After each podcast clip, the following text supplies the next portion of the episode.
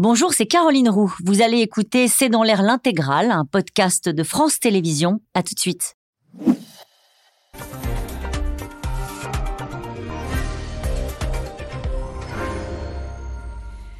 Bonsoir à toutes et à tous. Nous attendons vos questions SMS, Internet et réseaux sociaux pour alimenter notre discussion. C'est devenu un mot-clé dans la bouche d'Elisabeth Borne. Apaiser, la chef du gouvernement promet qu'elle n'utilisera plus le 49.3 que pour des textes budgétaires et multiplie les appels, les mains tendues aux syndicats, comme l'a fait aussi le président lors d'une réunion avec les alliés de la majorité ce midi. Une main tendue, un appel au dialogue, mais pour l'instant, pas question de toucher au fond du texte et au passage à 64 ans. La flambée de violence jeudi ou encore ce week-end dans les Deux-Sèvres a rendu urgent le principe de trouver un point de passage pour une sortie de crise, alors même que deux manifestants euh, sont aujourd'hui entre la vie et la mort. Alors comment éviter l'embrasement euh, Demain, Macron va-t-il reculer? Qui est responsable de cette flambée de violence? Macron peut-il encore éviter l'embrasement? C'est le titre de cette émission.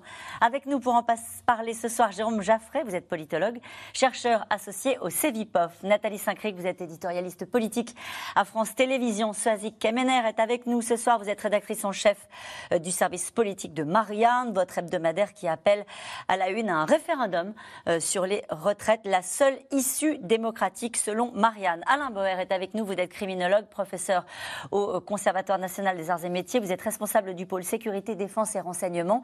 Et puis je cite ce soir votre tout dernier ouvrage, Au commencement était la guerre, publié chez Fayard. Bonsoir à tous les quatre. Merci de participer à ce C'est dans l'air en direct. Apaisement, Jérôme Jaffré, c'est le mot-clé. Apaiser, maintenant. Alors, euh, ça, ça pourrait être le mot-clé si on y arrive. Car le titre de votre émission, oui. Hein, l'embrasement presque, est exactement à l'opposé d'apaisement. Et c'est là où l'histoire est en train d'hésiter, réellement. Vrai. Et c'est des moments euh, importants hein, pour tous ceux qui suivent l'actualité, pour nos téléspectateurs qui s'y intéressent. Quand l'histoire hésite, euh, quand on ne sait pas de quel côté elle va tomber. Recherche de l'apaisement, car nous sommes effectivement au bord de l'embrasement. C'est ça le thème central. L'embrasement, c'est, euh, ça arrive quelquefois en France, et c'est quand il y a une juxtaposition des affrontements, euh, une absence de soutien au pouvoir en place. Nous y sommes sur le premier point, pas tout à fait, et c'est ce que le gouvernement essaye d'éviter. Sur le second point, l'absence de soutien au pouvoir dans l'opinion publique et chez les Français est grande très grande. Il n'y a pas beaucoup de soutien derrière tout ça. Donc euh, la main tendue du pouvoir euh, mais sans donner beaucoup d'éléments pour euh, expliquer ce qu'il y a derrière cette main tendue. Et euh, alors c'est du coup la responsabilité de tous les acteurs. Et effectivement, les syndicats, par exemple, il y a des syndicats réformistes, traditionnellement réformistes, qui ne souhaitent pas du tout qu'on aille vers l'embrasement.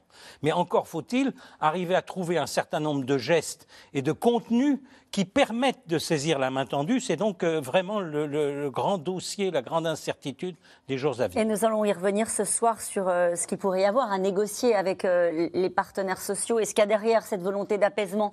Euh, Nathalie Saint-Cric, on a un sentiment qu'on est un peu passé de on va tenir, la loi est votée, passons à autre chose, on enjambe l'intervention du, chef de l'État avant, avant le week-end, à aujourd'hui, à la veille d'une dixième journée de mobilisation, quelque chose d'un brin plus fébrile un brin plus fébrile parce qu'il y avait une nette, conscience ou un net espoir que les choses s'effilocheraient, c'est-à-dire que ça s'arrangerait, ou du moins que ça ne, s'aggraverait pas. Et finalement, ça n'a pas du tout été le cas.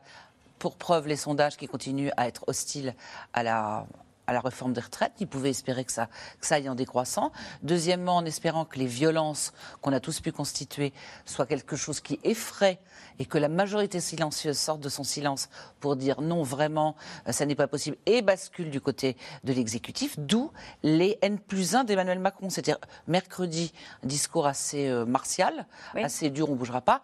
Et le lendemain, main tendue, je suis prêt, ma porte est ouverte à l'intersyndicale. On pourra rentrer dans les détails si c'est pour parler des retraites ou pour parler d'autres choses. Manifestement, c'est pour parler d'autres choses.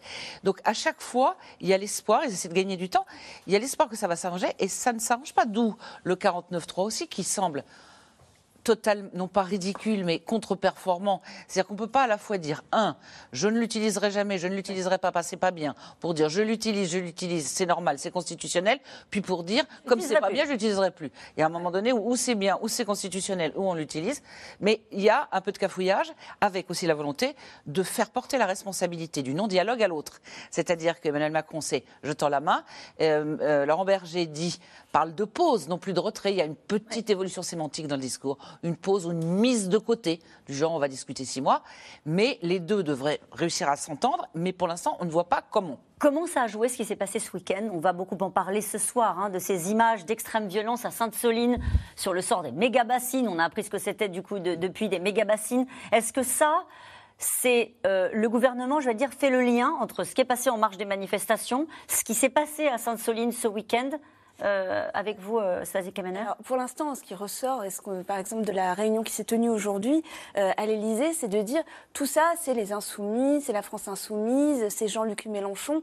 C'est beaucoup plus compliqué que ça. On voit bien, c'est très composite ce qui s'est passé. Sainte-Soline, c'est très particulier. C'est-à-dire qu'on a à la fois des, manifestants euh, pacifiques qui veulent effectivement, alors ils vont à une manifestation qui est illégale, hein, qui ne veulent pas que ces bassines, donc ces grandes retenues d'eau, soient installées pour les agriculteurs et qui pompent dans la nappe phréatique, mais il y a aussi 1000 personnes violentes qui sont venus s'agréger à cette manifestation euh, avec des boules de pétanque, etc. Il y a une volonté d'en découdre avec des forces de l'ordre. Mais ça, c'est plutôt, euh, c'est soutenu par des associations comme les Soulèvements de la Terre. C'est vraiment des, des, écolos très très radicaux. C'est une mouvance très spécifique. C'est pas des insoumis. C'est encore autre chose. Ça, on y reviendra dans le détail sur ce qui s'est passé à Sainte-Soline parce qu'il y a aujourd'hui une volonté des uns et des autres de se renvoyer la responsabilité des violences.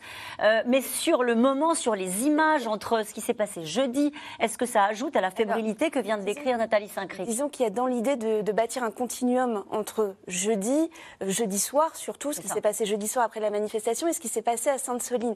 Or, les, manifestants de Sainte-Soline ont profité d'une ambiance contre la réforme des retraites, mais c'est autre chose. Mais le gouvernement a décidé, et Emmanuel Macron l'a dit très clairement mercredi lors de son interview, de se placer, comme au moment de la crise des Gilets jaunes, à partir du mois de janvier, du côté de l'ordre. Donc, il dit, je suis l'ordre, je défends l'ordre, et donc, du coup, tous ces manifestants, même si c'est disparate, même si c'est un moment, effectivement, tout arrive en même temps, avec des choses très violentes, avec des manifestants qui sont, qui sont dans le coma, avec deux manifestants qui sont dans le coma, avec des policiers aussi qui ont été touchés. Donc l'idée, c'est de dire, regardez, il y a un chaos, c'est moi ou le chaos, donc moi, c'est Emmanuel Macron. Le chaos, c'est l'ensemble de tout ce qui se passe, et pourtant, c'est des choses assez différentes. Mmh. Sur l'embrasement, euh, euh, Alain Bauer, ce que disait Jérôme Jaffré, on est dans ces moments de bascule de l'histoire. On ne sait pas encore de quel côté on va pencher, c'est-à-dire si la main tendue, la volonté d'apaisement peut l'emporter, ou est-ce qu'à un moment donné, il y a quelque chose qui, qui vrille? Ça me rappelle euh, René Monori expliquant aux étudiants et aux lycéens en colère en 86 qu'il leur parlait avec son cœur. Ça s'est terminé par le retrait, la débandade et euh, la fin euh, du processus très modérément réformateur de l'époque. Non, il y, a, plusieurs sujets. D'abord, il y a une incompréhension totale, je crois, de ce qui se passe dans le pays. Mais vraiment, une incompréhension que justement, ce n'est pas l'ultra-gauche, ce n'est pas l'ultra-droite, mais c'est plutôt ce que j'appellerais l'ultra-peuple. C'est-à-dire une agrégation de toutes les rageux, de toutes les rages, toutes cumulées qui n'ont pas fini depuis les bonnets rouges en passant aux gilets jaunes et qui sont en train de bouillir sur l'affaire des retraites et qui servent à la fois à une recomposition du mouvement social qui est réapparu subitement en contrôlant ces manifestations, en montrant sa capacité à les gérer dans le calme avec un service d'ordre bienveillant et qui se passait plutôt bien. C'est le même, euh, c'est les mêmes policiers, les mêmes gendarmes avant, après, pendant. Il n'y a pas une modification de la doctrine de maintien de l'ordre. La police et la gendarmerie s'adaptent aux manifestants. Quand ça se passe bien, ça se passe bien. Quand ça se passe mal, ça se passe mal. Et puis, il y a un moment qui a été annoncé et dénoncé par euh, l'intersyndicale en disant l'absence de réponse, le 49-3, et je ne veux même pas vous recevoir. Hmm. Ce que Laurent Berger, qui est le seul potentiel allié d'une potentielle nécessaire, utile réforme, pas celle-là probablement, mais une réforme, prend comme une gifle. Et tout le monde a pris ça comme une gifle. Hmm. Donc, la gifle intersyndicale est devenue la gifle globale. Et donc l'agrégation, ce n'est pas une convergence des luttes, contrairement à ce que tous les gauchistes pourraient imaginer, c'est une convergence des rages. Et donc, ça change quoi? Ça change quoi? Eh ben, C'est que la diversité de euh, ceux qui sont là à Sainte-Soline, c'est très particulier. dans les mouvements sociaux, dans la dégradation, non seulement des fins de manif, mais maintenant des débuts de manif, des pendants de manif, c'est quelque chose qui bouleverse totalement la relation qui peut exister. Alors, pour prendre un exemple et terminer là-dessus, Quand on parle au journal de 13 heures, en essayant de jouer euh, à Charles de Gaulle, essayant de créer euh, l'ordre contre le désordre, mm. en fait, le grand changement, c'est que les gens qui écoutent le journal de 13 heures, c'est des retraités qui voient leur retraite s'effilocher, qui ont des problèmes de l'inflation, qui ont vu leurs proches mourir dans l'EHPAD, qui sont contre la réduction de la vitesse, qui ont été des soutiens moraux des Gilets jaunes jusqu'à un certain moment et qui sont tous concernés par les problématiques de retraite. Donc on parle à des gens qui sont en faveur du mouvement au lieu de les mobiliser contre le mouvement. En fait, ce n'est pas du maintien de l'ordre, c'est juste de la gestion du désordre. La question qu'on peut se poser maintenant collectivement, on va voir comment les choses se passent demain, c'est euh, parler d'apaisement. Euh, est-ce que ça arrive pas trop tard? Ah. Non, c'est jamais trop tard pour vous, pour apaiser les esprits. Non, ça n'est pas trop tard. La question, c'est de savoir qu'est-ce qu'on met pour essayer de montrer la volonté de sortir de ce, de ce début de chaos. Dire qu'on n'utilisera pas le 49.3, ça ne suffit pas. Non. Et même, je dirais, Nathalie Saint-Cric a entièrement raison. On est dans une situation de totale contradiction avec la pratique que vient d'avoir l'exécutif, qui réussit l'exploit de se désavouer lui-même. Et là, je dois dire que nous sommes quand même dans le grandiose. On ne peut pas dire ah. qu'ils ont écouté, par exemple, Jérôme Jaffray. On ne peut pas dire, bon, bah, on a entendu que ça ne vous plaisait pas, le 49.3, on ne le fera plus. Oui, mais à ce moment-là, il faut pouvoir dire, donc, euh, le président de la République, par exemple, a le pouvoir de demander une seconde délibération. Si vraiment on regrette le 49.3, on, on revient devant l'Assemblée et on vote. Euh, on interrompt la procédure du Conseil constitutionnel. Il pourrait le faire, ça Oui, avant la promulgation, le président a le pouvoir de demander une seconde délibération. C'est d'ailleurs, euh, par exemple, ce qui pourrait être demandé. Euh, mais le mois où le chaos est extrêmement dangereux, à la vérité, parce que nous ne sommes pas dans la situation du gaullisme en 1968. Nous sommes dans une situation où, d'abord, euh, c'est Emmanuel Macron, président de la République, qui est en partie considéré comme le responsable du désordre et des problèmes en France. Par qui? Euh, ben, par euh, assez largement, il faut bien le dire, l'opinion publique, qui se retourne beaucoup contre lui en estimant que comme il n'a pas fait les gestes nécessaires au moment où il fallait les faire, et ça, son intervention télévisée de mercredi dernier pèse évidemment très lourd dans la balance, on a cette situation où il est responsable. Deuxièmement, sur cette situation, vous avez le Rassemblement national qui se situe comme une solution possible si vous voulez manifester votre mécontentement à la fois contre l'ultra-gauche, la gauche qui est extrémiste, et le pouvoir. Et alors qu'en 1968, le gaullisme se battait uniquement sur le flanc gauche, et donc si vous étiez craignez le chaos, vous étiez forcé d'aller vers les gaullistes. Mm. Ça n'est plus le cas. Ce qui du coup ferme en partie les voies d'appel au suffrage universel pour résoudre la crise, eh ben, parce que si c'est pour servir le Rassemblement national, on ne voit pas l'intérêt pour le président de la République. on va revenir sur ce sondage qui a fait beaucoup parler, le sondage IFOP publié dans le JDD, qui montre que euh, précisément le Front National, le Rassemblement National, gagne des points pendant cette période-là. En, tout cas, apaisé, concerté, écouter, mais ne rien lâcher. L'exécutif affirme vouloir faire retomber la pression à la veille de la dixième journée de mobilisation demain avec une offre de dialogue aux syndicats, mais on l'a dit sans renoncer aux 64 ans. L'arrivée de la violence jeudi en marge des cortèges et à Sainte-Soline euh, ce week-end oblige le gouvernement à trouver vite une voie de passage. Magali Lacrose, Nicolas Bidard et Wanan Goyen. La voilà, discrètement arrivée en voiture à l'Élysée. Elisabeth Borne, attendue par le président ce midi. Suivie par certains ministres, parlementaires ou chefs de parti de la majorité. La journée s'annonce un peu longue. Objectif affiché, trouver la méthode et la sortie de crise. Ça commençait hier soir par ce message aux syndicats. Je suis à la disposition aussi des partenaires sociaux. Il faut qu'on trouve le bon chemin. Est-ce que ce sont des rencontres bilatérales, une intersyndicale? Il faut qu'on mette de l'apaisement et que l'on puisse reprendre le travail sur tous ces chantiers. Tous les chantiers sauf la réforme des retraites. Alors voilà, la main tendue du gouvernement ne satisfait pas vraiment les syndicats. C'est quand même un truc incroyable. Du, 10 janvier jusqu'il y a encore 5-6 euh, jours, on avait zéro contact c'est pas que sont pas d'image. Puis tout d'un coup, on nous dit, mais non, mais venez, on est super content que vous veniez discuter du travail. Nous, on dit, OK, on, on, veut venir discuter du travail, mais on veut aussi discuter des retraites. On nous dit même, non, mais vous pouvez pas venir voir le président de la République si vous discutez des retraites. Chacun campe sur ses positions. À gauche aussi, pour Jean-Luc Mélenchon, pas question de renoncer. Il faut toujours être disponible pour parler. Mais moi, je, préfère parler cru et dire, écoutez, président, c'est pas sérieux, quoi, trouvez autre chose. Comme, euh, comme si vous voulez faire une diversion, n'allez pas en plus nous faire passer pour des imbéciles. Rien ne l'émancipera d'avoir à retirer son texte. Tant qu'il n'aura pas cédé, il aura droit à euh, la mobilisation sociale encore et encore. Depuis quelques jours, depuis l'adoption de la réforme par 49.3, le climat de violence inquiète. Dans les manifestations, mais aussi à Sainte-Soline ce week-end, les affrontements entre certains manifestants et des forces de l'ordre prennent des airs de guérilla.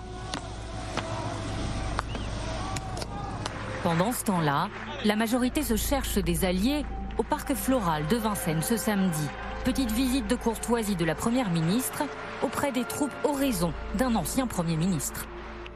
Avec le président de la République, ensemble, nous avons encore beaucoup à faire, beaucoup à réussir au service de la France et des Français.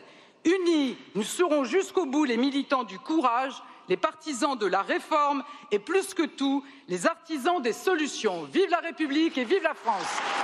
Nous devons impérativement améliorer le fonctionnement de notre majorité. C'est euh, un impératif politique qui, comme le dit très justement François, nous rendant plus forts, nous permettra d'aller au contact de ceux qui, à côté de la majorité, souhaitent construire avec nous l'avenir du pays.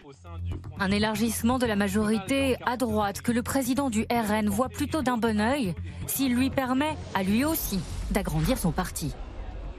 La vérité, c'est qu'il y a aujourd'hui une clarification à droite, et notamment chez les Républicains. Il y a des gens qui pensent comme Emmanuel Macron, et il y a des gens qui pensent comme Marine Le Pen. Moi, je veux dire aux patriotes sincères des Républicains, aux gens qui pendant très longtemps ont cru dans cette droite-là, de venir travailler à nos côtés. Et qu'en pensent les principaux intéressés? Chez les LR, difficile de se mettre d'accord.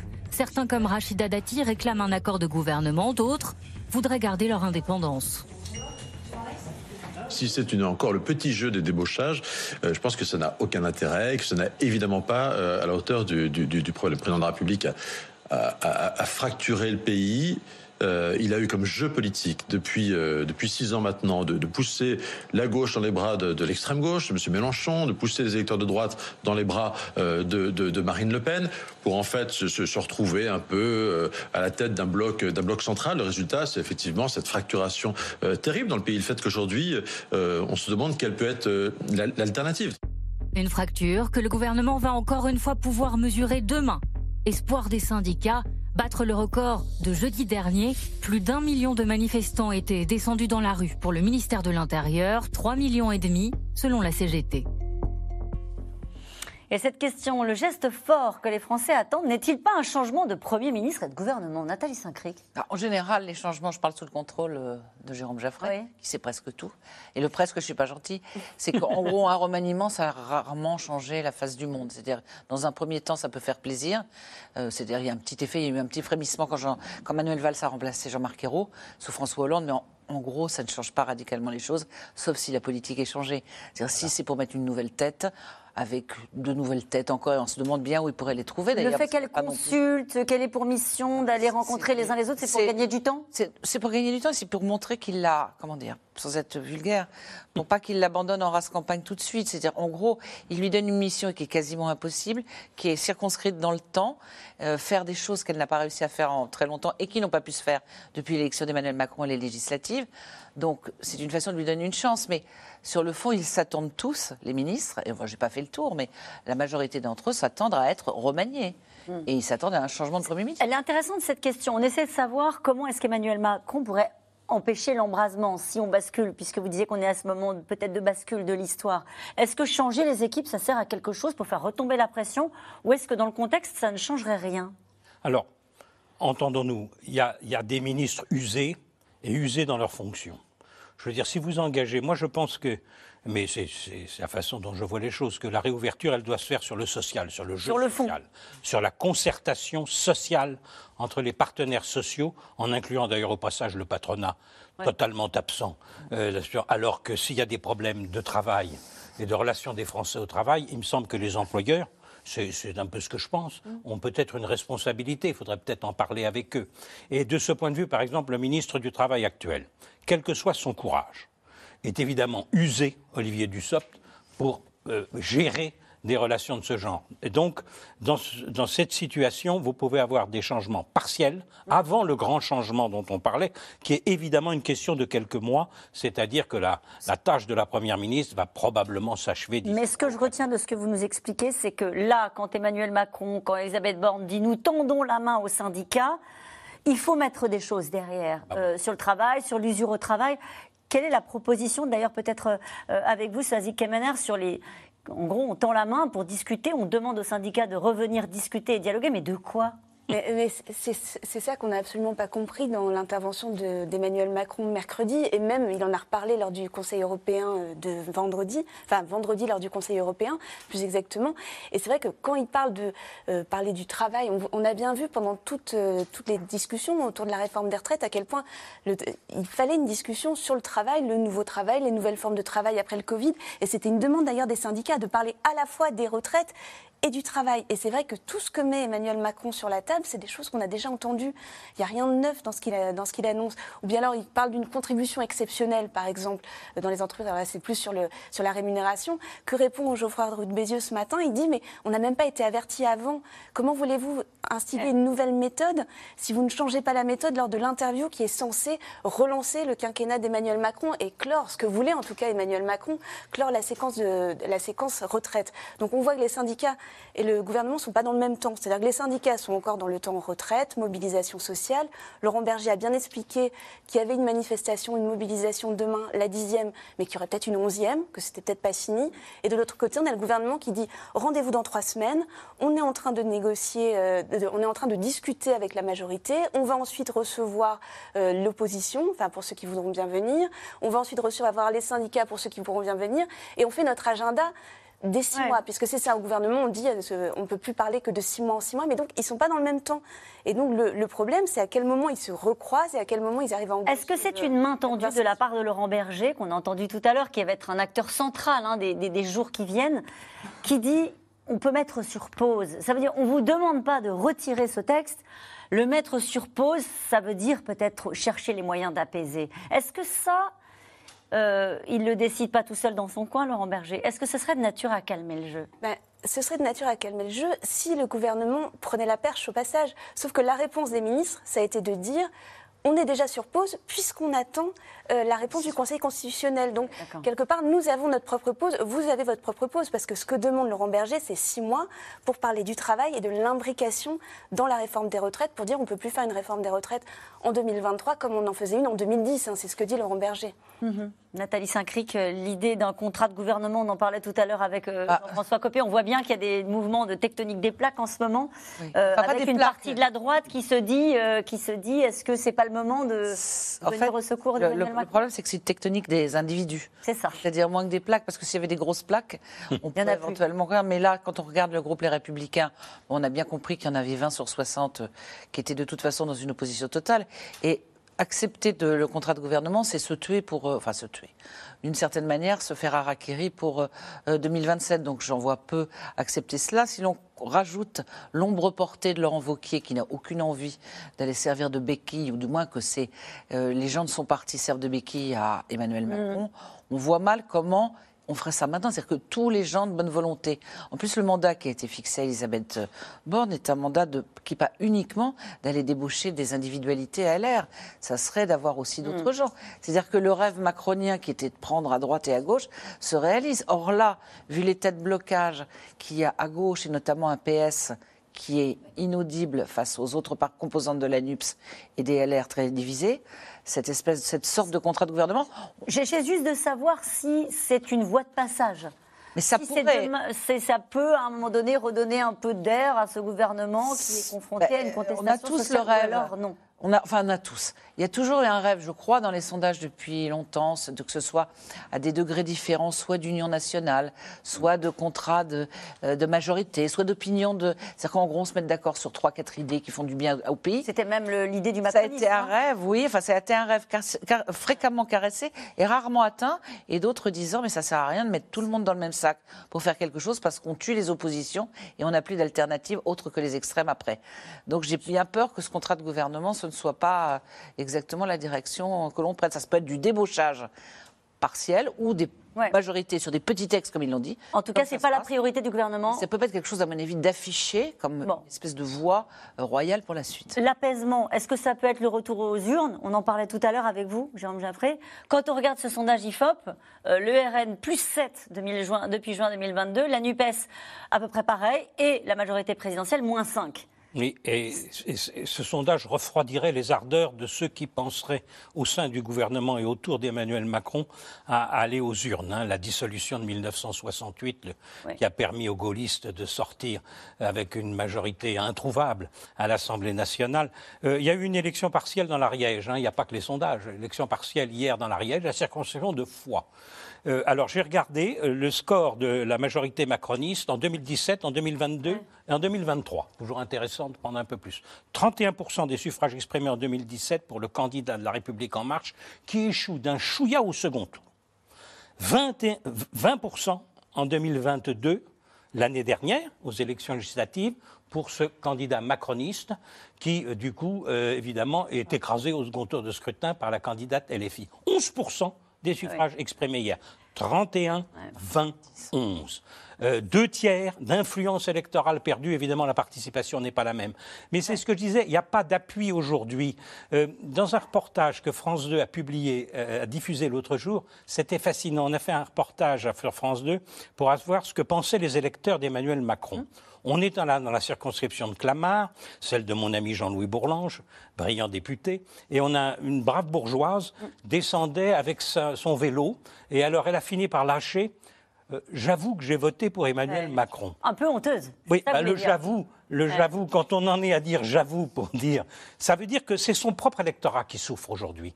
Parce que la fonction de président, c'est pas, pas de mettre le pays au bord du chaos. La fonction de président, c'est la cohésion nationale, l'unité nationale, la paix civile. C'est des choses absolument Donc tenir, quand on entend les uns et les autres, euh, y compris à droite, dire il faut tenir, à un moment donné, l'arbitrage, il, voilà, se met de... Le problème, c'est qu'avec la pratique des institutions telle qu'elle est devenue, le président n'occupe plus du tout une position de surplomb qui lui permet à un moment d'exercer un arbitrage. Hein Chirac adorait faire ça. Euh, euh, voilà, euh, Mitterrand le faisait à sa façon aussi. Évidemment, le général de Gaulle avec Georges Pompidou encore plus. Ça, il y a une dérive qui fait que le président est maintenant totalement en première ligne et qu'il n'y a pas un arbitre pour dire bon, reposons les problèmes, euh, revoyons les choses. C'est le président lui-même qui, du coup, se dit est-ce que je me dédie? Si je donne le signal que je me dédie, je m'enfonce. Et en même temps, en ne faisant rien, il s'enfonce aussi. Voilà où nous en sommes. Alain Boer, un président donc affaibli euh, qui se retrouvent confrontés à la rue qui, euh, j'allais dire, ne faiblit pas, en tout cas la mobilisation euh, qui est toujours aussi forte, avec des renseignements, des services des renseignements territoriaux qui disent il va encore y avoir du monde demain. Ah, il va y avoir beaucoup de monde, peut-être pas autant pour des raisons, non pas d'épuisement, mais de modification de la structure des manifestants. Demain mmh. sera une manifestation dure du début à la fin. Ça ne sera plus une manifestation tranquille qui se durcit peu à peu. Les indications qui sont données par le renseignement territorial, c'est de 5 heures du matin à 5 heures du matin le lendemain, et peut-être plus, il y aura des actions, des blocages des euh, violences. Et donc on est dans une logique où euh, les manifestants sont passés de la manifestation à l'exaspération au harcèlement. C'est un sujet qui a totalement changé. Bah, D'habitude, une manifestation, jusqu'à la dissolution, elle manifestait. Il y a eu quelques cas rares, un 1er mai il y a quelques années, un peu brutal au moment de la loi travail, sous un gouvernement de gauche d'ailleurs. il y a eu des, événements où la manifestation n'a même pas pu commencer en réalité, donc elle a fait des tours sur elle-même. Mais c'est assez rare. D'habitude, la manifestation, ça dégénère à la fin ça peut dégénérer pendant, c'est arrivé en 86, parce que là, on avait une nouvelle catégorie de manifestants, et c'est ça qui va tout changer demain. Mm. Des jeunes, des milliers de collégiens et de lycéens qui ont bouleversé la logique traditionnelle de des blocages, dites-vous, c'est-à-dire des choses peut-être moins organisées qui... Euh, Dispersées, éparpillées. D'ailleurs, c'est un des éléments de l'archipélagisation du pays. C'est aussi un problème de manifestation. Ces manifestations sont très structurées, très puissantes en province, dans des petites et moyennes villes, et pas seulement les grands raouts habituels. Donc il y a une modification considérable de la réalité. C'est ce qui a été indiqué euh, euh, tout à l'heure, c'est qu'on est face à une multiplication d'événements qui ont lieu un peu partout, qui créent des tensions extrêmement fortes sur les besoins en force de l'ordre et qui oblige à avoir une manifestation pendant très longtemps. C'était des professionnels de manifestation contre des professionnels Mm. du maintien de l'ordre. Il y avait un petit tournoi duel à heure fixe pour bien montrer que la CGT montrait ses muscles et que les CRS euh, défendaient la République, et puis c'était fini. Il y a eu un épisode douloureux, c'était 1979, la grande manif des sidérurgistes, qui avait failli dégénérer, y compris avec des armes à feu, de- utilisées par les policiers, encerclés par des sidérurgistes déchaînés, mais ça s'était résolu. Puis ensuite, on a eu une petite dérive. En 86, on voit arriver la nébuleuse, les jeunes, et donc eux, ce sont des amateurs de la manif, mais face à des professionnels du maintien de l'ordre. Ouais. Ça se passe pas trop mal, avec malencontreusement un décès. C'est pas le seul, d'ailleurs, dans l'histoire des manifestations. On en reparlera pour Sainte-Soline, sans doute.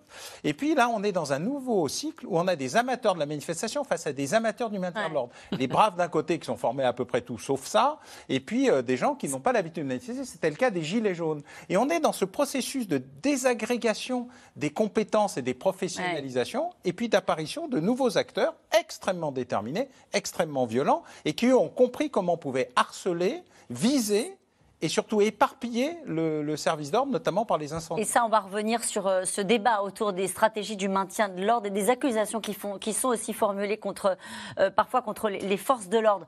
Harcèlement, dites-vous, Alain Boer, euh, je me tourne vers vous, Nathalie Saint-Cric. Harcèlement aussi des élus. On a eu la présidente de l'Assemblée nationale qui a lu ce week-end la lettre antisémite qu'elle avait reçue et qu'elle reçoit au quotidien. On a eu les propos d'Aurore Berger. Ses enfants ont été. bébé a été- son bébé a été la cible d'une lettre euh, de menace. Euh, on est passé là aussi vis-à-vis des élus dans autre chose. On peut parler d'embrasement aussi. Euh, on peut parler d'embrasement, mais on peut parler aussi de changement de nature. C'est-à-dire qu'on peut considérer que jusqu'à il y a un certain temps, la nature des violences commises restait, comment dire, des violences non pas organisées, non pas euh, respectueuses. Mais euh, il y a euh, un sondage qui a été fait sur est-ce que les jeunes considèrent qu'en gros toutes les violences sont permises pour pouvoir obtenir gain de cause? La réponse est oui. On peut imaginer qu'il y a 20 ans. Alors il paraît effectivement, il paraît 68 devait être quelque chose de beaucoup plus violent. Mais j'ai l'impression qu'il y a que les limites, mais comme dans la société. Les limites changent, c'est-à-dire que euh, le vrai problème que va avoir, enfin je pense que va avoir Emmanuel Macron, et je reviens deux secondes sur ce que disait euh, Jérôme, c'est que c'est pas moi ou le chaos, ça risque d'être dans la tête des gens, moi et le chaos. C'est-à-dire qu'il risque de se dire, euh, il y a ça, et il perdra au centre et au centre-gauche à cause de la réforme, et il perdra à droite sur le maintien de l'ordre. Donc il perdra un peu tout le monde. Ou alors, moi, donc, le chaos, ce qui serait encore pire, pour, enfin encore pire pour lui.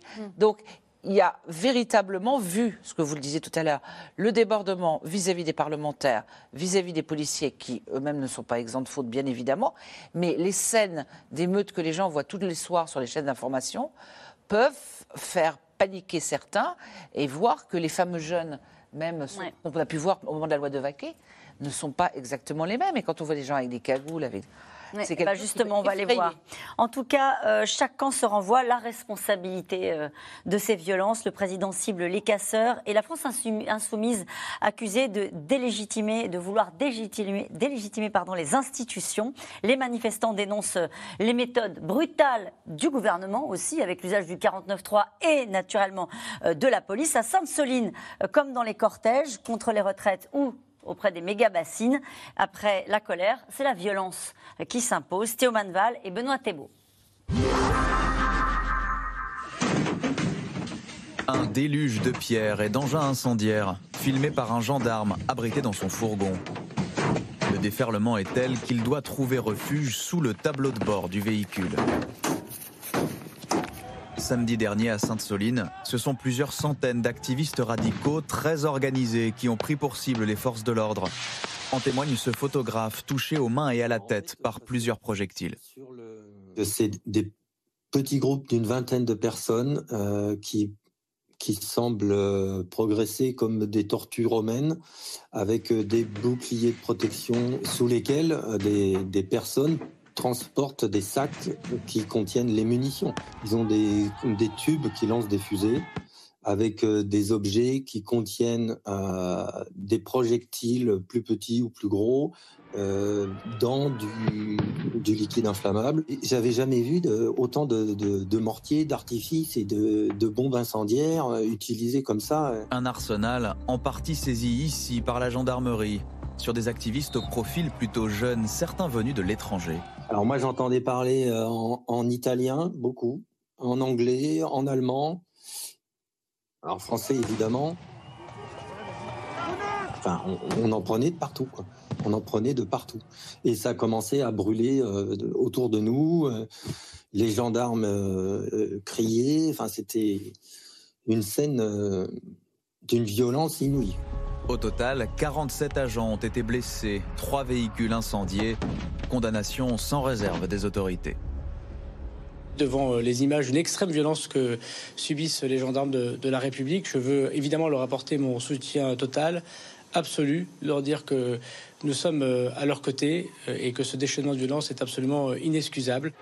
Mais dans une manifestation au périmètre beaucoup plus vaste, la stratégie des forces de l'ordre est elle aussi mise en question? 4000 grenades tirées, y compris sur des cortèges composés d'élus ou militants associatifs. 200 manifestants blessés, dont deux toujours dans le coma.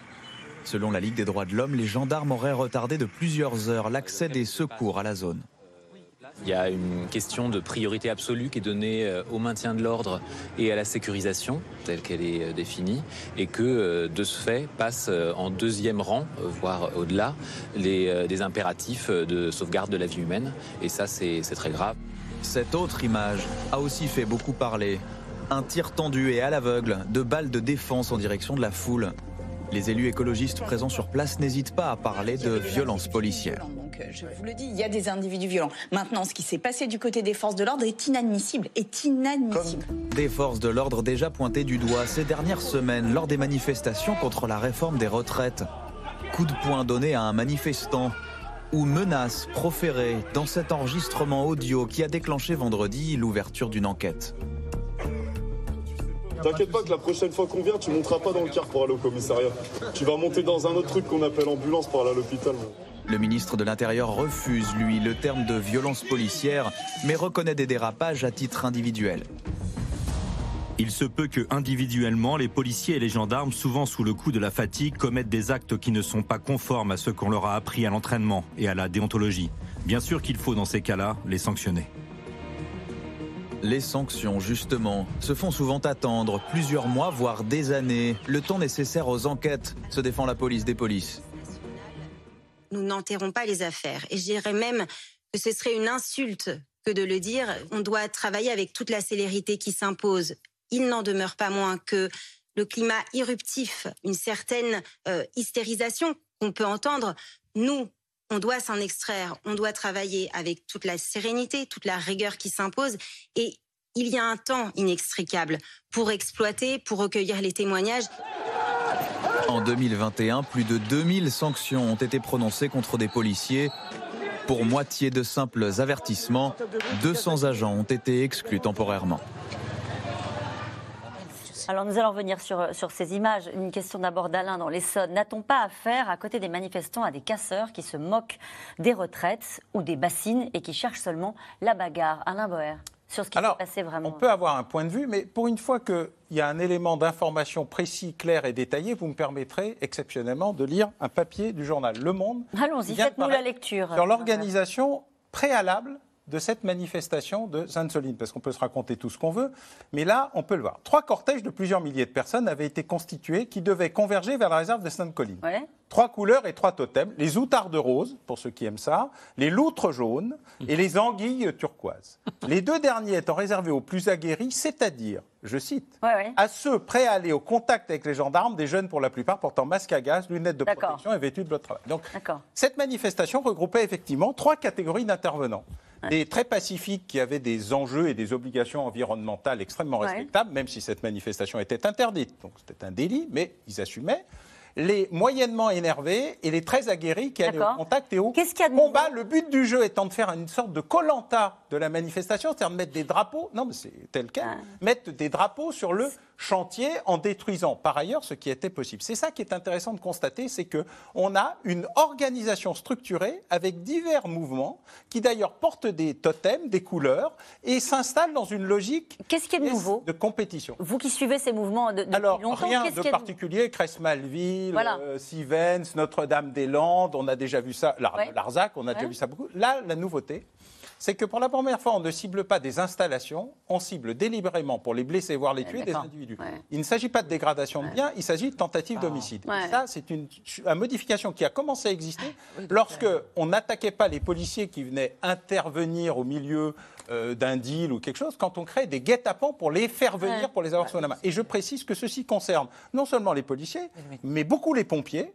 dont on ne peut pas dire qu'on puisse leur reprocher autre chose que de vouloir sauver des gens et éteindre des feux, et par ailleurs des agents, notamment médicaux, car s'il y a eu effectivement, semble-t-il, de, de par la Ligue, de- selon la Ligue droits de l'homme, Oui, des on aurait retards retardé le- d'intervention des- des- des semble-t-il, à une instruction qui serait venue non pas des gendarmes mais de la préfecture, il y a des gendarmes qui sont intervenus pour tenter de sauver ou de, des blessés et des manifestants, notamment ceux les plus graves, qui eux-mêmes ont été pris à partie par les mêmes manifestants pour les empêcher d'intervenir. Donc on a un processus de désagrégation généralisée par l'usage de la violence, quoi qu'il arrive, et sans aucune autre justification que la violence elle-même. Soazic Kemener, on a entendu aussi ce week-end, on l'a vu dans le reportage tout à l'heure, Jean-Luc Mélenchon, qui disait assez de violences policières à Sainte-Soline, assez sans les braves M, donc euh, là on parle de, Paris et des brigades à moto, sans ce cirque, il ne se passerait absolument rien d'autre qu'une marche dans les champs. Alors non, ça n'aurait pas été qu'une marche dans les champs, puisqu'on sait qu'une partie des manifestants étaient arrivés armés. Armés avec des boules de pétanque, armés euh, avec du mortier d'artifice, pas du mortier, mais du mortier d'artifice. Et on sait aussi qu'il y a eu des sabotages, c'est-à-dire que certains euh, militants, enfin certains manifestants ont pu entrer euh, dans la bassine et détruire une pompe. Enfin pas détruire, mais saboter en tout cas une pompe. Donc il se serait passé quelque chose. Ce, qui, se passe, je pense, alors vous, vous expliquiez tout bien tout- toute la genèse, mais c'est vrai que je pense que le gros point de fixation, c'était quand même Notre-Dame-des-Landes. C'est le moment où euh, le, gouvernement, à l'époque le gouvernement d'Édouard Philippe et surtout Gérard Collomb, décide de ne pas intervenir pour des questions, non pas pour des questions écologiques, mais pour des questions de maintien de l'ordre. Et c'est le moment où les manifestants se disent peut-être qu'il y a quelque chose à jouer, peut-être qu'on peut gagner de cette façon-là. Ça, ça a libéré, en tout cas, même s'il y a eu des, même s'il y a des mouvements euh, radicaux euh, dans l'ensemble de l'Europe et que euh, la France fait pas. Il y a eu un cas comme cela en Allemagne, hein, où Greta Thunberg s'est rendue, etc. Donc il y avait des manifestants et à la fois des gens qui s'en prenaient, aux- qui s'en prenaient aux forces de police. Mais là, euh, dans, dans ce, qui est, ce qui est très spécifique dans ce contexte, c'est qu'on a un gouvernement euh, qui va parler du fond, de la question de l'eau, jeudi, puisque Christophe Béchu l'a annoncé ce matin, le ministre de la Transition écologique va parler de la euh, la sobriété hydrique à partir de, de jeudi. Mais là, on ne parle pas du tout du débat sur le fond, c'est même plus la question. Là, on est juste en train de regarder manifestants contre police à Sainte-Soline et ça a totalement déplacé le débat. D'ailleurs, c'est plus des préoccupations écologiques. C'est-à-dire que quand on arrive avec ce, ce type d'attirail et qu'on est un manifestant, euh, c'est pas c'est pas pour faire entendre des préoccupations écologiques, c'est pour en découdre. Vous parliez de l'Allemagne, justement, ça a été un modèle utilisé par Sandrine Rousseau qui a dit, on a bien vu euh, aussi qu'il y a une forme de provocation euh, des policiers, c'est elle qui, qui dit ça, elle dit qu'en Allemagne et en Grande-Bretagne, euh, qui avait eu notamment pour la Grande-Bretagne le cas des hooligans à traiter, ils avaient complètement changé leur doctrine de maintien de l'ordre et que ça se passait beaucoup mieux. Elle sous-entend que si ces manifestations se passent mal, si ce qui s'est passé à Sainte-Soline se, se- finit comme ça, c'est fini, il y a quand même deux manifestants qui sont, à l'heure où on se parle, dans le coma entre la vie et la mort, c'est parce qu'il y a une stratégie de maintien de l'ordre qui est inadaptée. Alors, moi, je ne suis pas une spécialiste, hein, c'est Alain Bauer. J'entends, mais en tout cas, le débat Simplement, politique- Il y a effectivement des manifestants, dont un qui est entre la vie et la mort. Il y a également des gendarmes qui ont été blessés. Hein. Deux à l'heure où on se Donc, parle, du coup. euh, voilà. Et ensuite, pour répondre à la question d'Alain, même un peu tardivement, euh, ça s'appelle pas des manifestants, ça s'appelle des casseurs pour moi. C'est-à-dire que je trouve qu'on a une espèce de, de, de- de façon de parler de tous ces. d'agréger toutes ces, toutes ces personnes qui se trouvaient à Sainte-Soline, comme si, effectivement, il y a un mélange de, de militants écologistes qui sont convaincus que les méga-bassines, c'est quelque chose de nocif euh, pour, euh, et que on- les agriculteurs abusent euh, de l'eau. Bon, très bien. Et puis, à côté de ça, organisé, alors je ne sais pas si c'est les outards de rose ou les ronds euh, plumés, il y a des gens qui viennent. Comme dans les manifestations. Comme dans les manifestations. Il y a, ça serait quelque chose, une manifestation contre n'importe quoi.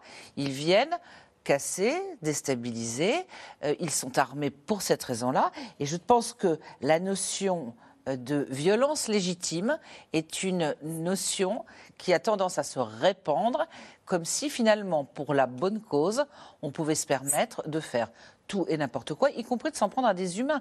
Parce que s'en prendre à du matériel, c'est une chose, mais s'en prendre effectivement à des humains, c'est une tentative d'homicide. Enfin, Vous citez Sandrine Rousseau, c'était aussi pour ça, dans le débat politique, on voit bien qu'il y a une partie de Non, la classe politique qui ne il y a- peut pas sanctionner Mais oui, mais et condamner ces violences. Il y a une logique, si j'ose dire, de Sandrine Rousseau ou de Jean-Luc Mélenchon, qui est de dire c'est de la, c'est la police Hmm. qui soit dans sa, son dogme, enfin sa doctrine du maintien de l'ordre euh, mais vous vous dites que c'est la même que depuis Maurice Grimaud en 1968, soit c'est les provocations, mais in fine, euh, les, les policiers et les gendarmes sont là pour maintenir l'ordre.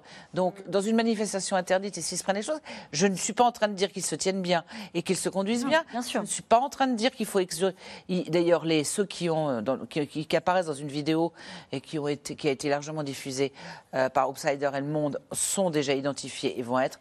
Il y a un certain nombre de saisies de l'IGPN. Alors que l'IGPN soit imparfaite, ça c'est un autre sujet. Elle a été Mais- saisie dans 17 enquêtes judiciaires 17 depuis la depuis première début, journée de mobilisation. Jusqu'à nouvel ordre, euh, on ne peut pas considérer que les militants contre les retraites faire, faire le, le- le- comment dire, une assimilation entre ceux qui sont cachés jusque-là, qui arrivent et qui sont armés et qui. et Ça dessert le mouvement social. bah, ça dessert le mouvement social, c'est d'ailleurs pour ça que Laurent Berger est inquiet et qu'il essaie de faire un pas en avant. On parle de la journée de mobilisation de demain. Il y aura 13 000 policiers mobilisés dans toute la France, 1000 de plus euh, que lors des précédentes mobilisations. Ça sous-entend ce que vous nous disiez, Alain Boer, qu'ils s'attendent de, de coup à plus, à plus de violence. Je me tourne vers vous, Jérôme Jaffré, euh, sur cette idée-là, sur l'idée que le mouvement social est abîmé d'une certaine manière par euh, les violences et qu'on a l'impression que là, on est passé dans autre chose avec ce que disait Alain Boer, c'est-à-dire que demain, ce sera de 5 h du matin à 23 h. Alors, d'abord, Sainte-Soline, effectivement, euh, on parlait tout à l'heure embrasement ou apaisement. Là, c'est effarement. Ouais. Effarement de tous ceux des Français qui ont vu ces images. Et aller dans des mouvements pareils pour tuer ou prendre le risque d'être tué, c'est quelque chose d'hallucinant, je veux dire. Est-ce que le travail, alors là, je parle sous le contrôle d'Alain Boer, éminent spécialiste de ces questions, ce que je ne suis pas, je l'avoue, mais Tellement de politesse ce soir. on laisse, plateau, approcher, on laisse approcher des manifestants avec des attirails pareils, sans que les contrôles à proximité des routes bloquent ces manifestants et les empêchent d'aller vers le lieu de manifestation. On a fait ça beaucoup pour les Gilets jaunes. hein. Quand ils approchaient des Champs-Élysées de Paris, on bloquait sur les autoroutes, on contrôlait les coffres de voitures et euh, on les empêchait euh, d'avancer. Euh, on ne comprend pas très bien, parce qu'il y a déjà eu ça au mois d'octobre hein, à Sainte-Soline. Donc on savait très bien à quoi s'attendre. Gérald Darmanin en octobre parlait d'éco-terrorisme. Donc la, la surprise ne peut pas être totale du côté du Vous voulez, pouvoir. vous voulez dire quoi? Qu'il y a une forme de négligence? Ben, négligence, j'oserais pas, mais est-ce qu'on a pris les précautions nécessaires pour éviter cette situation, effectivement, qui est hallucinante Tuer et prendre le risque d'être tué, Euh, je, je dois dire. Alors là où vous avez entièrement raison, c'est qu'on euh, ne peut pas faire le parallèle avec euh, les manifestations qu'il va y avoir. Mais les phénomènes sociaux et les phénomènes d'opinion sont tels que maintenant ce type de crainte existe. Alors que ça n'existait pas jusqu'à présent. Je parle de la manifestation à venir. Premièrement, la première conséquence risque demain euh, d'être une grosse baisse de participation à la manifestation par rapport aux chiffres. Par peur d'y aller Par crainte, Ouais. par crainte tout simplement d'être pris dans des affrontements violents de ce type. Et alors le soir, on risque de dire ah ben il y a euh, euh, 200 000, 300 000, 400 000 manifestants de moins. C'est donc la preuve que le mouvement est en train de baisser, Ouais. baisser. Ce serait un peu naïf de le croire. Et puis enfin, euh, effectivement, euh, Gérald Darmanin. Il dit à la fois que les policiers doivent être sanctionnés quand ils euh, font des actes. Là, je parle des manifestations à Paris et dans les grandes villes qui ont eu lieu, euh, mais euh, ils doivent être sanctionnés, certes. Mais il dit euh, ben, ça peut leur arriver sous le coup de la fatigue. Oui. Donc il les absout tout en disant qu'ils doivent être sanctionnés. Là, il me semble qu'il y a un petit problème. Puisqu'on parlait de la note des renseignements territoriaux, elle a de quoi sans doute inquiéter le gouvernement. La mobilisation des jeunes pourrait tripler dans les cortèges demain, alors qu'ils étaient euh, 30 000 à manifester jeudi dernier. Barbara Steck et Ariane Morisson sont allés prendre la température dans les facs.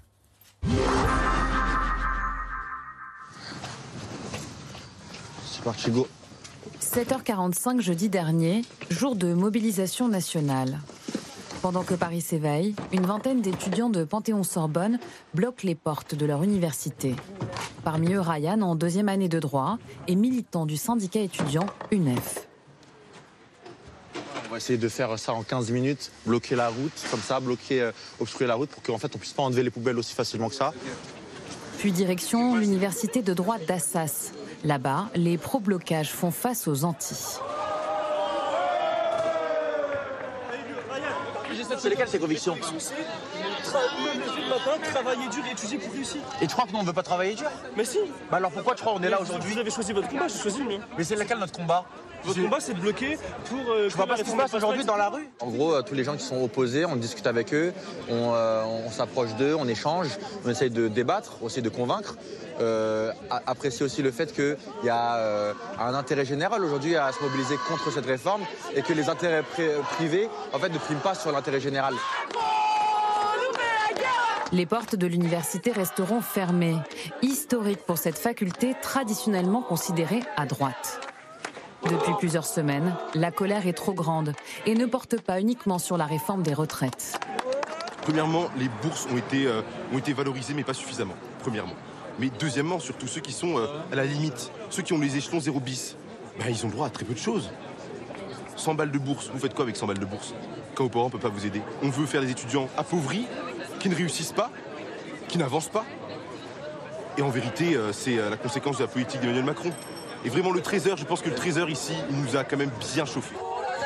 Une interview au 13h. La veille, le président a pris la parole. Emmanuel Macron l'a dit, il veut avancer à marche forcée. La méthode ne passe pas auprès des jeunes, de plus en plus nombreux dans la rue.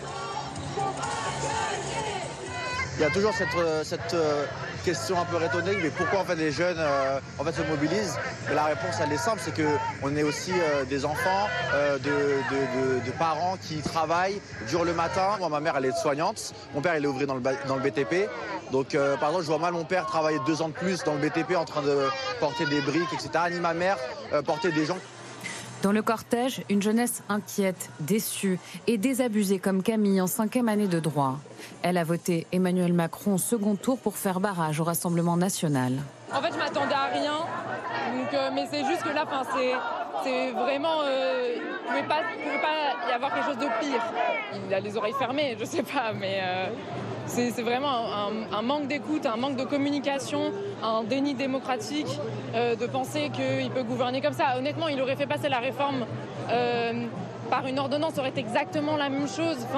De dire que non, il n'y aura pas de 49-3, il n'y aura pas de 49-3, et finalement de le décider comme ça à la dernière minute, parce que ça s'est décidé le matin à 8h du matin, euh, entre trois réunions, et puis bah, ça, c'est comme si c'était une formalité, et c'est pas quelque chose qui est entendable, surtout quand ça impacte autant de gens, une réforme pareille.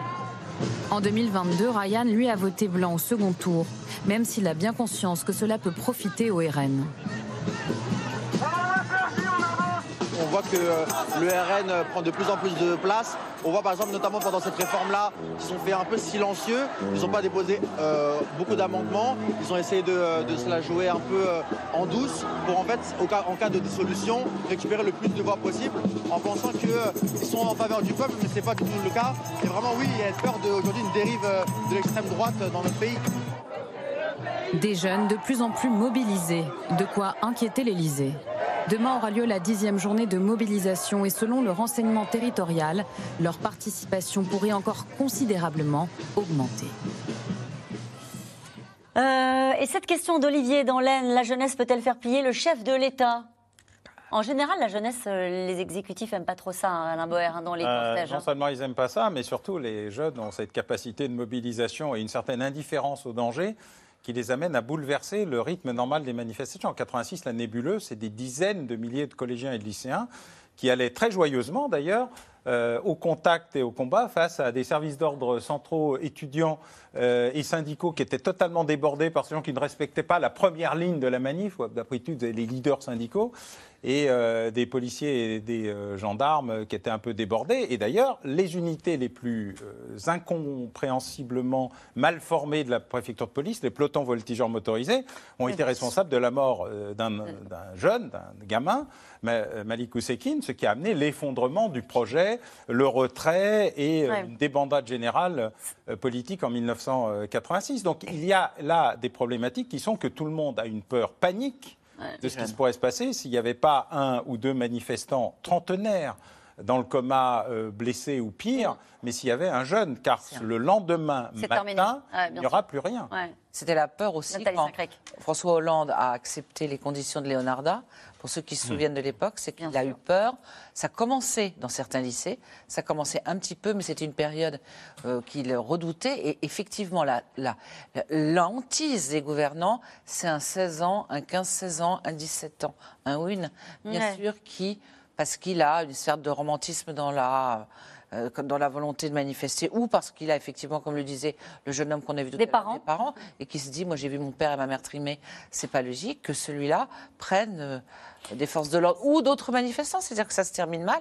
Et dans ce cas-là, comme euh, tu le disais, et la loi de Vaquet c'était particulier, c'était beaucoup de jeunes dans la rue, puisque c'était une loi qui instaurait la sélection à l'entrée à l'université et l'autonomie des universités. Donc il y avait des et le Malik en plus n'était même pas dans la manif. Donc c'est juste euh, quelque chose qui est la mort d'un jeune, déjà la mort d'un adulte, Bien sûr. la mort d'un jeune, et De Vaquet démissionne le lendemain, et la loi est retirée le surlendemain. Et, et Kemener, oui. Petite chose sur le. CPE. Il y a un précédent d'une loi votée Bien sûr. et retirée après le Promulguée. vote, promulguée, parce que la mobilisation, alors là, non pas des étudiants, mais des futurs travailleurs jeunes, a créé les conditions d'un tel bouleversement et d'une telle euh, opposition par Bien rapport sûr. au gouvernement qui- que ce précédent-là commence à venir, euh, commence à Bien venir sûr. dans les discussions sur demain. C'est-à-dire à quel moment le niveau de mobilisation peut permettre, pas de conseil constitutionnel, pas de référendum Ouais. d'initiative partagée, un retrait pur et simple en race campagne parce que, entre guillemets, il y a un précédent. Et par rapport à la mobilisation des jeunes, il y a certaines facs qui traditionnellement ne sont pas très mobilisées. On pense à la fac de Dauphine notamment, qui se met euh, dans le mouvement. Euh, C'est une crainte, Swazi Kemener, de cette jeunesse-là. En même temps, on voit bien que euh, le ministre de l'Intérieur stigmatise un peu cette jeunesse qui manifeste en disant, il les appelle comment Les Black Bourges. Voilà, les Black Bourges. Parce qu'en fait, c'est une, c'est une mobilisation que le gouvernement n'a pas du tout voulu, voulu voir venir. C'est-à-dire que n'a pas vu venir. Dans un premier temps, on disait, mais tout le monde est apathique, les gens sont, regardent leur panier de courses, ils vont pas, ils vont pas se mobiliser. Ils se sont mobilisés. Ensuite, ça ne fonctionnait pas, la mobilisation des jeunes tentée par la France Insoumise. Louis Boyard faisait le tour des facultés, ça ne fonctionnait pas. Et ce qui a vraiment mis le feu aux poudres, c'est le 49-3. C'est-à-dire que c'est des jeunes qui ne sont pas concernés par la réforme des retraites. Quand on les interroge, ils sont plutôt en train de se poser la question de savoir s'ils vont avoir un travail, une retraite et si, si le monde tel qu'on le connaît existera encore quand, quand ils, seront, quand ils auront l'âge d'être à la retraite. C'est plutôt ces problématiques-là, climatiques. Euh, mais, mais là, le, le 49-3, le coup de force, a créé, selon, le- selon les jeunes, a créé justement les conditions d'une mobilisation. Et c'est vrai que c'est euh, ce que je trouve très étonnant quand on interroge les membres du gouvernement. euh, on n'entend pas encore parler d'inquiétude particulière. Ils disent juste, effectivement, ils placent deux bornes. Ils disent, il y a la question, l'arc de triomphe, c'est-à-dire ce qui s'est passé au moment des Gilets jaunes qu'on ne veut pas voir. Et effectivement, un jeune qui serait très gravement blessé, ou pire encore. Là, c'est vraiment les, les deux bornes qui, qui amèneraient à repenser peut-être le logiciel politique. Mais il n'y a pas une inquiétude particulière aujourd'hui, pour l'instant, sur la mobilisation de la jeunesse. Oui, euh, et ce qui est clair, si vous voulez, c'est que les jeunes, la question des retraites, ils ne se sont pas vraiment mobilisés dessus. La réforme des retraites, bon, euh, ils n'y arrivaient pas, ceux qui voulaient les mobiliser, les jeunes, il y avait des jeunes dans les manifestations, il n'y avait pas les jeunes dans les manifestations. C'est fondamentalement différent. Mais maintenant, nous avons euh, basculé, la bascule dont je ça, parlais au début. ouais. Nous basculons, c'est la lutte contre un pouvoir autoritaire. Ah, c'est autre chose.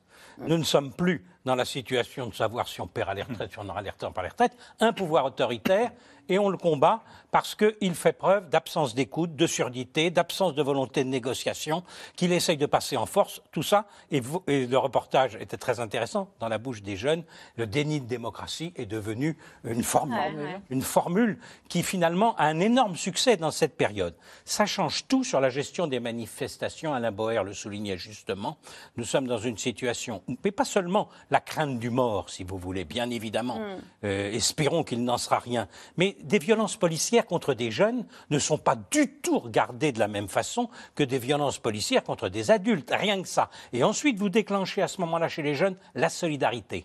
Si vous avez des images de violences policières Ouais. contre les jeunes, vous aurez encore plus de jeunes dans la nouvelle journée de mobilisation, etc. Problème à la fois pour le pouvoir, mais problème aussi pour les syndicats. Les syndicats ne sont pas là pour... Parce que derrière tout ça, il y a un mot d'ordre qui va venir un jour ou l'autre chez les jeunes, c'est on demande la démission d'Emmanuel Macron. Il, il est déjà dans les cortèges. Et, et- et- mais, mais qui risque de, de monter en puissance, parce que vous n'avez pas sinon un mot d'ordre. On ne peut pas dire euh, retirez votre texte. euh, c'est pas Ça suffi- suffirait pas. C'est pas suffisant. Donc Macron démission. Pour les syndicats, c'est inacceptable de rentrer dans un schéma qui leur. Donc on peut avoir à ce moment-là une scission du mouvement et la difficulté pour, euh, par exemple, Laurent Berger, dont nous parlons, qui a le souci absolu d'éviter l'embrasement général du pays. Ça, il faut dire qu'il y, a un homme en France qui a ce souci absolu aujourd'hui lui, c'est Laurent Berger. Et donc, il n'est pas sûr qu'on appelle à de nouvelles journées de mobilisation si on considère qu'on est en train de basculer dans un mouvement à la limite de l'insurrectionnel. Jérôme Jaffré, on peut quand même imaginer qu'au sommet de l'État, il y a quand même le souci d'éviter l'embrasement? Oui, mais Oui. ça suppose, oui, on peut l'espérer, mais euh, ça suppose d'aller un peu plus loin. Ce nous en parlé au début. Il est évident que s'il y a une concertation avec les syndicats, il faut expliquer que la question, euh, ce qu'une loi a fait sur la réforme des retraites, une autre loi peut, éventuellement l'améliorer, au moins le corriger sur certains points. C'est la concession du pouvoir que l'on attend et qui doit venir pour mettre fin à l'embrasement. Et nous revenons maintenant à vos questions. Question de Bernard, une remarque de Bernard dans le Pas-de-Calais. Le problème, c'est moins la réforme des retraites qu'Emmanuel Macron. Ça, c'est la, c'est la conséquence de l'interview d'Emmanuel Macron. C'est-à-dire qu'auparavant, dans les cortèges, alors évidemment, Ma- Emmanuel Macron était ciblé, mais pas de cette façon-là. C'est-à-dire que l'interview euh, du président de la République mercredi, où il a donné l'impression, justement, ce que vous disiez, de ne pas entendre, euh, a rajouté du carburant dans l'antimacronisme. Et d'ailleurs, ce qui explique les sondeurs, c'est qu'ils commencent à retrouver les, les marques, euh, les marques de l'antimacronisme qu'ils voyaient au moment de la crise des Gilets jaunes et qui s'étaient ensuite estompées. Ce que disaient les sondeurs, c'est qu'après le quoi qu'il en coûte, etc., c'est- tous ces traits d'image-là, c'était gommé. Et en fait, c'est le retour d'Emmanuel Macron du moment des Gilets jaunes avec la question de l'arrogance, du mépris, toutes ces questions. Ils lui ont pas reproché de tenir, ils lui ont reproché la façon dont il a dit qu'il allait tenir? Il lui- il- oui, exactement. Il lui- Non, je sais pas. Ils, ils lui ont, ils lui ont reproché. En fait, les proches d'Emmanuel Macron avaient quand même un peu par- euh, préparé le terrain en disant il va pacifier. C'est ce qu'on lisait, ce qu'on entendait, ce qu'on disait un peu partout. Et c'est vrai que mercredi matin, euh, mercredi midi, pardon, il n'y a pas eu de pacification de la part du président de la République. Est-il encore imaginable que l'annulation de cette réforme suffise à apaiser les esprits? En vous écoutant depuis le début de l'émission, je me demande si c'est pas la question qu'on doit se poser maintenant, c'est retirer le texte. Est-ce que vraiment ça calmerait le jeu? Bah, ça, calmerait temporairement. Ça serait quelque chose d'une déconfiture totale pour l'exécutif. Ça serait la porte ouverte à d'au- d'autres mouvements dès que quelque chose ne se passe pas comme le veut, le veut l'opinion. Euh, et de toute façon, ce qu'il y a d'irrationnel en France dans les manifestations, il y a forcément une part d'irrationnel qui justifie la question qui a été posée en disant est-ce que c'est Emmanuel Macron ou les retraites? C'est-à-dire que la part de il nous énerve, il nous agace. euh, qui- en général, il y a une partie rationnelle, comme le disait Soisic, c'est quand, quand on dit. Il avait l'air énervé mercredi, manifestement, et ça se voyait. Euh, ça, on peut, on peut comprendre, mais l'autre partie, euh, on ne sait pas. Et tout les- toute l'idée, c'est de faire rebasculer dans l'autre sens. Je, je- je ne sais pas si c'est possible. Si Avec qui, en dehors des Républicains, Elisabeth Borne peut-elle élargir sa majorité?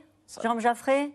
Écoutez, c'est un exercice évidemment très difficile. Supposons que nous allions quand même vers cet embrasement dont je parle. On peut aller vers l'idée d'un gouvernement d'union nationale beaucoup plus large, c'est-à-dire effectivement où des personnalités de gauche et de droite acceptent d'entrer, avec un changement de Premier ministre probablement, et à lui seul, le changement de Premier ministre pourrait être un élargissement. Une grande personnalité issue de la droite, par exemple, pourrait venir prendre la fonction de Premier ministre pour montrer, et avec des personnalités de gauche rentrant dans le gouvernement.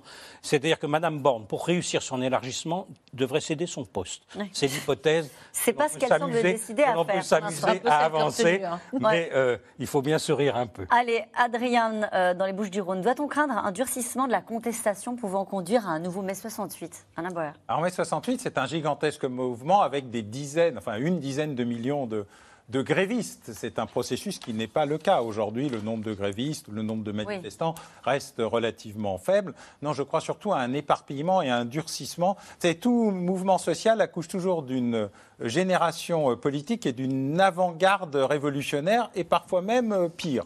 Donc on est dans un processus aujourd'hui de construction, non pas d'un très large mouvement social d'opposition comme mai 68, où euh, on va y avoir un grand Grenelle. Justement, c'est ce qui a été raté dans cette période. C'est ce qui aurait peut-être permis probablement d'en désamorcer un, un bout et puis d'aller euh, jusqu'au bout d'une vraie réforme euh, des retraites. Car tout le monde est d'accord pour dire qu'il en faut une, mais probablement pas celle-là. Juste donc- un mot sur le fait que ça se passe dans, à Paris, mai 68, mais ça se passe aussi dans des villes sur lesquelles, pour lesquelles jusqu'à présent il y avait assez peu de mobilisation. C'est pas simplement Nantes et Rennes.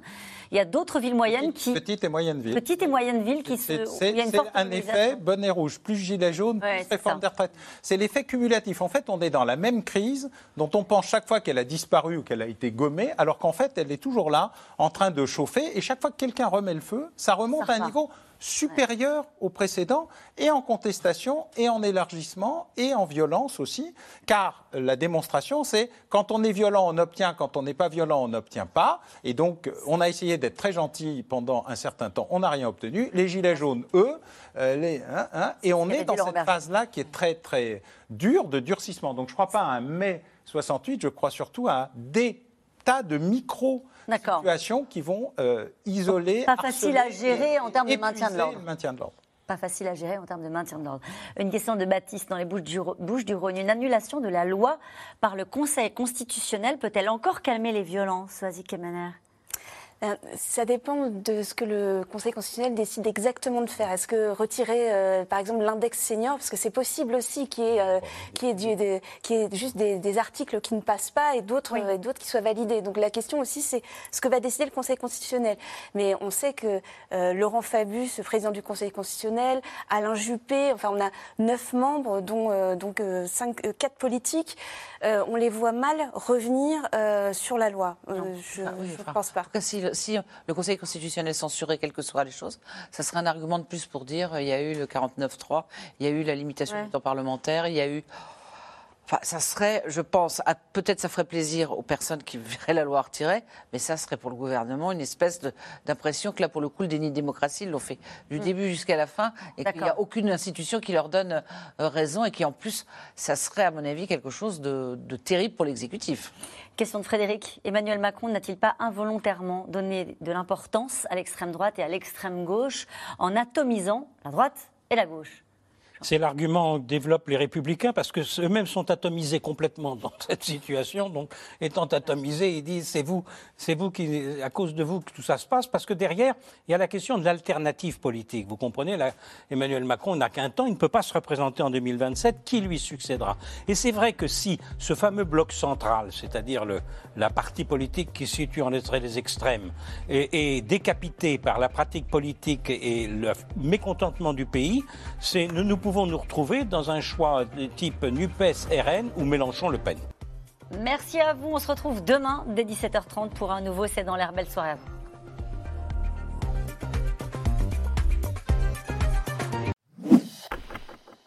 Merci d'avoir écouté C'est dans l'air. Comme vous le savez, vous pouvez désormais écouter l'intégrale, mais aussi l'invité ou vos questions à nos experts. Tous ces podcasts sont disponibles gratuitement sur toutes les plateformes de streaming audio. Et pour le replay vidéo, c'est sur France.tv, bien évidemment. À bientôt.